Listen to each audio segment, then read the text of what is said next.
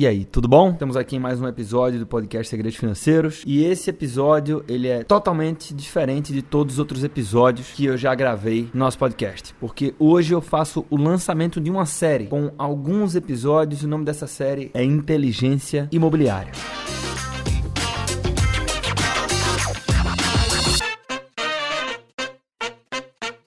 Pois é, eu, eu tô gravando esse episódio aqui da minha casa, já certamente mais de meia-noite, e eu tô fazendo isso porque eu tô aproveitando o tempo que eu tenho, né? Meu filho nasceu há 15 dias mais ou menos, e eu ainda estou aqui nessa imersão de pai de primeira viagem, dando suporte. E o fato é que você tô comentando isso também porque eu, eu, moro em frente a uma avenida, uma avenida importante aqui em Recife, e aí os carros esse horário quando passam, ó, talvez você esteja escutando, você vai escutar algum barulho de rua aqui, porque eu tô em casa. Tá? Mas enfim, vamos falar de inteligência imobiliária. Eu fui convidado para palestrar num congresso para corretores imobiliários. Um congresso grande, um porte de evento aí, mais de 600 pessoas. Grande, enfim, né? Depende da perspectiva. Mas o fato é que todas elas atuam no mercado imobiliário. E aí eu fui enfim, a revisar algumas anotações minhas sobre o mercado imobiliário, investimentos em imóveis, etc. Porque por, por considerações de perfil meu, né? Considerações é, financeiras e de perfil, você vai entender isso já já. Ah, todos os meus investimentos imobiliários hoje, né? No dia que eu estou gravando esse podcast aqui, eu estou gravando esse podcast em março de 2018, tá? Ah, mas todos os meus investimentos hoje em imóveis são feitos indiretamente através de fundos de investimentos imobiliários. Né? Um fundo de investimento imobiliário, ah, de forma bastante objetiva, se você não conhece, se você nunca escutou falar, é um, um, um, um, grupo de investidores, tá? um condomínio de investidores que ah, elegem um gestor e através desse gestor ah, esses investidores investem em imóveis, tá? Ah, e aí toda vez que os imóveis adquiridos por esse fundo ah, é, é, recebem os aluguéis, né, de seus inquilinos, esse no mínimo 95% dessa renda é distribuída aos aos cotistas desse fundo, né? Então de forma bastante bastante objetiva é mais ou menos isso, ou seja, é um investimento indireto, né? Ah, e por questões de perfil eu vou falar de perfil dentro ah, da série Inteligência Imobiliária né, e, e, considerações financeiras sobre quando é que é o momento ou não para você investir diretamente em imóveis, mas o fato é que hoje em dia eu não invisto diretamente em imóveis. Né? Ah, e aí, talvez por isso, imóveis dentro do universo financeiro é um dos assuntos que eu, eu abordo com uma frequência um pouco menor. Né? É, é, inevitável você falar de imóveis, né? porque todos nós, em algum momento da vida, iremos participar do mercado imobiliário. Né? Eu acredito que a partir do momento que você toma uma decisão de comprar uma casa para moradia própria que seja, você está colocando o pé no mercado imobiliário, né? você vai tomar uma decisão de consumo relevante ali. Então é inevitável tratar desse assunto, mas talvez refletindo a, a minha própria carteira de investimentos, né? eu, eu eu falo um pouco menos sobre investimentos diretos em imóveis. E aí, nesse, nessa palestra, vai acontecer na próxima terça-feira, enfim, é, o, o apetite dos corretores de imóveis é de, de informação, é, é um apetite por informação sobre investimentos diretos, porque é isso que eles fazem, né? Eles assessoram ah, investidores, vendedores e compradores ah, que transitam diretamente no mercado imobiliário, comprando e vendendo. Né? Então eu fui resgatar algumas anotações minhas, etc., ah, sobre, sobre investimentos diretos em imóveis. E aí, uma das minhas anotações, eu vi uma marcação minha aqui, é, uma anotação minha que ela estava marcada em amarelo. Toda vez eu tenho livros e livros de anotações, né, sobre investimentos, sobre educação financeira, vai. E sempre que eu tenho uma marcação em amarela, quer dizer que no momento que eu marquei aquilo ali, aquilo ali chamou minha atenção, né? Então, normalmente minhas, minhas anotações são muito coloridas, mas sempre que eu marco em amarelo, com marcador amarelo, quer dizer que aquilo chamou minha, minha atenção. E, e tinha uma marcação, uma anotação minha dentro dos meus rascunhos, dos meus registros aqui de imóveis. E eu falei mais ou menos, eu falei mais ou menos, eu falei isso aqui, ó. Comprar um imóvel é a principal decisão de consumo na vida da maioria das pessoas. E ainda assim, a maioria das pessoas toma esta decisão com base em argumentos frágeis. Foda, né? Porque é, eu não sei quanto tempo tem essa anotação, se ela tem dois anos, quatro anos, seis anos, mas o fato é que ela continua ah, muito, muito atual, né? E provavelmente continuará, né? O que, o que a gente, se você olhar para o lado que você vai, você vai encontrar são pessoas dizendo que, ah não, eu comprei ah, o, o, imóvel porque é o caminho natural, né, cara? Tipo, a gente se casou, quem casa quer casa, então tem uma série de pressões sociais aí interferindo na vida financeira da gente. Mas aquele negócio, não, pô, a gente tá junto há tantos anos, então a gente vai se casar, vamos comprar um imóvel, curtir um pouco o casamento, depois de dois anos ter um filho. É como se fosse uma coisa óbvia. E na verdade, nem sempre esta, esta linha óbvia é o melhor pro teu bolso, mas nem sempre mesmo, né? Então, é, eu não sei se você já percebeu, né? Mas muitas pessoas tomam uma decisão que é, não é raro, né? Isso que eu, que eu anotei, ou seja, a decisão de comprar um imóvel é provavelmente, para a maioria das pessoas, a decisão de consumo mais importante das suas vidas. A maior parte das pessoas no Brasil não compra imóveis à vista, compra financiado, né? com o máximo de. de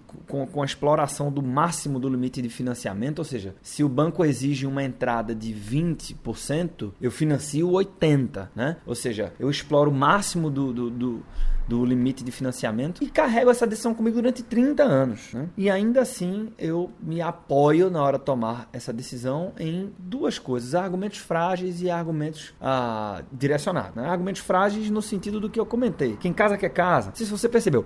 Todo comprador de imóvel ou potencial comprador de imóvel, ele tem uma opinião já formada sobre o que é que vai acontecer com, com o mercado imobiliário, o que é que vai acontecer com os preços, né? Não, porque eu acho que realmente é bom a gente comprar isso aqui, porque isso aqui vai subir, porque vai abrir uma padaria ali, porque. Né? Por mais que esse cara só tenha parado para pensar sobre o assunto durante alguns minutos, às vezes, ainda assim a gente já tem uma opinião formada sobre o futuro dos preços do mercado imobiliário. É muito louco isso, né? Então, ou são argumentos frágeis ou argumentos direcionados. Como assim argumentos direcionados? Eu quero comprar um imóvel, tá bom. Então eu dou uma pesquisada rápida na internet, como se eu estivesse vendendo uma bicicleta na OLX. Né? Dou uma pesquisada rápida na internet, ou então eu até demoro para pesquisar na internet. Ah, mas, é, bem, do meu ponto de vista, isso não é o suficiente. E na outra ponta, eu pesquiso um corretor de imóveis. Porra, aí você tem que me ajudar a te ajudar, né? Porque é, eu falo muito de conflito de interesses nos investimentos, ah, e, e fala da relação e dos cuidados que eu tenho na hora que eu vou me relacionar com o banco, o gerente do banco, ou com a corretora de valores valores e o assessor de investimentos, esses caras têm conflitos de interesse. Um corretor de imóveis, então, aí é uma, é uma briga quase que injusta. Se eu não me preparo, você tem de um lado um profissional de vendas extremamente treinado, que é inclusive uma das categorias profissionais que mais investe em formação, em negociação, em vendas, em, porra, os caras águias e do outro o consumidor despreparado com o sonho da casa própria na mão. Porra, então dificilmente um corretor perde uma negociação por uma análise. Ele perde porque o cara não tem dinheiro mesmo, ele perde porque ele não tinha um empreendimento adequado. Às vezes o cara queria realmente um empreendimento diferente, com um perfil diferente e tal, mas dificilmente é por uma análise. Você, porra, eu analisei, coloquei aqui nessa matriz, tal, tal, tal, tal, tal, e percebi que. Então, dificilmente perde por um trade-off, por exemplo. Trade-off é, é, uma troca. Né? Dizer, ó, cheguei na conclusão que realmente, diante dessa pesquisa do, do, dos imóveis que eu tenho à minha disposição, é mais vantajoso nesse momento eu alugar. Isso dificilmente acontece. Né? Então, a, o corretor é o cara que ele sempre vai te oferecer a compra. Quando você está diante de uma decisão imobiliária, uma das coisas que eu vou colocar aqui dentro da série Inteligência Imobiliária é quando é momento de comprar e quando é momento de alugar. Né? E nem sempre é momento de. Nem sempre comprar é a melhor opção, como a, a nossa. A nossa inteligência financeira cultural, né? Aquele amor ao tijolo que a gente tem, né? Casa é a moeda forte, que é imóveis é a moeda forte, é a segurança, a estabilidade. É isso que a gente culturalmente entende que é o certo a ser feito, nem sempre é o melhor. E também não vou, não vou me posicionar do lado dos educadores financeiros aí, muitas vezes até de moda, que fala que ah, o negócio é alugar sempre a todo custo e tal. Não é. Às vezes comprar é a melhor opção, tá? Mas o fato é que o corretor de imóveis, que é onde o brasileiro normalmente respalda é, o, a provocação da opinião do que deve ser feito, pô, esse cara nunca vai, vai dizer que é a melhor coisa para o seu bolso, ou para você, ou enfim, a melhor decisão a ser tomada é alugar, né? Veja, é, as chances do corretor sugerir essa opção são mínimas, tá? Porque ele ganha muito mais se você comprar um imóvel do que se você alugar um imóvel, né? E o objetivo desse cara é colocar a maior parte de dinheiro no bolso dele quanto antes, ponto final, né? Então, é, a gente está acostumado a tomar essa, decis essa decisão que é tão importante, né? Ou com, com esses argumentos frágeis, é, consultando um corretor que tem a opinião total, um conflito de interesse enorme e a consequência é que normalmente o brasileiro toma. Normalmente, talvez eu esteja exagerando, mas muitas vezes a gente toma decisões precipitadas, né? Ah, não levamos em, em consideração todos os aspectos que deveriam ser considerados. Aliás, do meu ponto de vista, a maioria das pessoas não reflete sequer sobre 50% das variáveis que deveriam refletir na hora de tomar uma decisão tão importante, na hora de tomar uma decisão, às vezes, que vai carregar durante 30 anos, né? Então, assim. Do meu ponto de vista, não existe resposta certa e errada entre comprar e alugar, por exemplo. Né?